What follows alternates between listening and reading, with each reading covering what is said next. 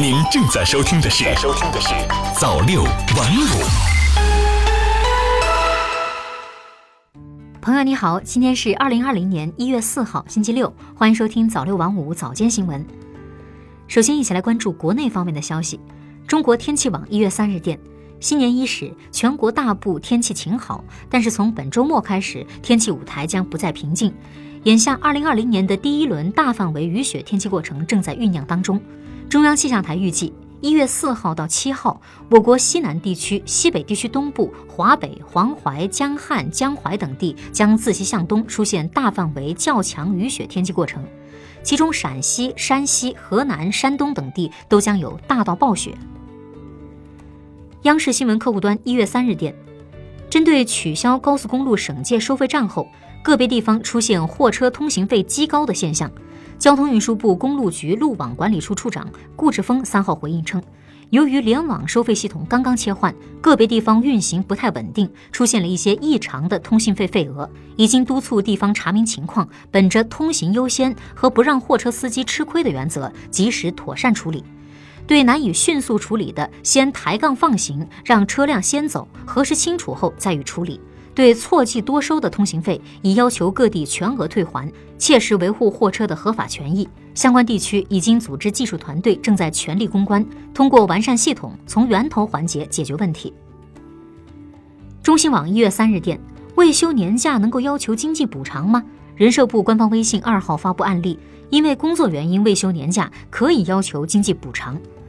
案例显示，小陈二零一八年和公司解除了合同，公司依法支付了经济补偿。小陈认为，他工作已满十年，不满二十年，在二零一八年还有十天的带薪年休假，由于工作原因没有休成，要求公司对未休年休假支付相应的补偿。此诉求最终获得仲裁委支持。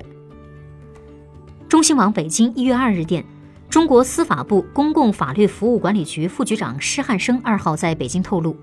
为解决农民工讨薪难的问题，司法部二零一九年五月开通了农民工欠薪求助绿色通道。截至二零一九年十二月三十一号，向人力资源和社会保障部以及地方法律援助机构转办督办欠薪案件一千六百余件，涉及农民工一万七千五百余人，共帮助追讨欠薪两千七百余万元。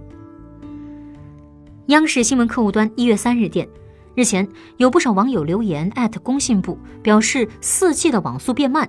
工信部三号回应称，总体来看，近期全国四 G 网速整体保持稳定，但是呢，存在个别区域某些时段下降的情况，主要原因是四 G 用户流量增长和网络支撑能力提升还不完全匹配。后续将进一步加强对基础电信企业监管和指导，做好网络建设和优化，保障服务质量。中新网一月三日电，在刚刚过去的二零一九年，中国共完成了三十四次宇航发射，连续两年成为全球年度宇航发射次数最多的国家。二零二零年，中国航天将继续超级模式，宇航发射次数有望首次突破四十次。央视新闻客户端一月三日电，北京市生态环境局发布二零一九年空气质量报告。北京市大气环境中细颗粒物等四项主要污染物同比均明显改善，其中 PM 二点五年均浓度为每立方米四十二微克，二氧化氮可吸入颗粒物首次达到国家二级标准，二氧化硫年均浓度稳定达标，并连续三年浓度达到个位数。北京市空气质量持续改善。接下来再来关注国际方面的消息，新华社华盛顿一月二日电。美国科学杂志二号刊文展望了二零二零年可能成为头条的十大科学新闻，中国建造全球首台一级超算，基因剪刀技术发布临床试验结果等入榜。这一权威学术刊物预测，中国有望在二零二零年建造出世界第一台一级超算。一级超算及百亿亿次超级计算机，是国际上高端信息技术创新和竞争的制高点。美国、日本和欧盟都在推进各自的一级超算开发计划。中新网微信公众号一月三号消息，当地时间三号凌晨，伊拉克首都巴格达国际机场遭遇火箭弹袭击，造成数人伤亡。伊朗圣城旅高级军官卡西姆·苏莱曼尼在袭击中丧生。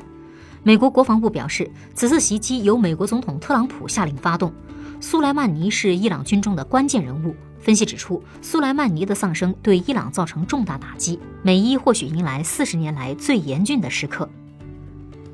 新华社华盛顿一月二日电，美国国务院二号以参与侵犯人权为由，制裁古巴革命武装力量部部长莱奥波尔多·辛特拉，并剥夺辛特拉及其两名子女入境美国的权利。古巴外长罗德里格斯当天在社交媒体推特上作出回应，表示坚决反对美国国务院做出的相关决定，称这是无实际效力、威胁性、诽谤性的制裁措施，并表示古巴重申对委内瑞拉的坚定支持。新华社东京一月三日电，日本政府二号已经向国际刑事警察组织提出抓捕日产汽车公司前董事长卡洛斯·戈恩的请求。黎巴嫩看守政府司法部长阿尔贝塞尔汗二号证实，黎方已经收到国际刑警组织的红色通缉令。戈恩迄今没有透露如何离开日本。法国媒体二号报道，戈恩将于本月八号在黎巴嫩召开新闻发布会，说明自己离开日本的过程。好的，以上就是今天早六晚五早间新闻的全部内容了。感谢您的收听，咱们晚间再见。早六晚五。新华媒体创意工厂诚意出品。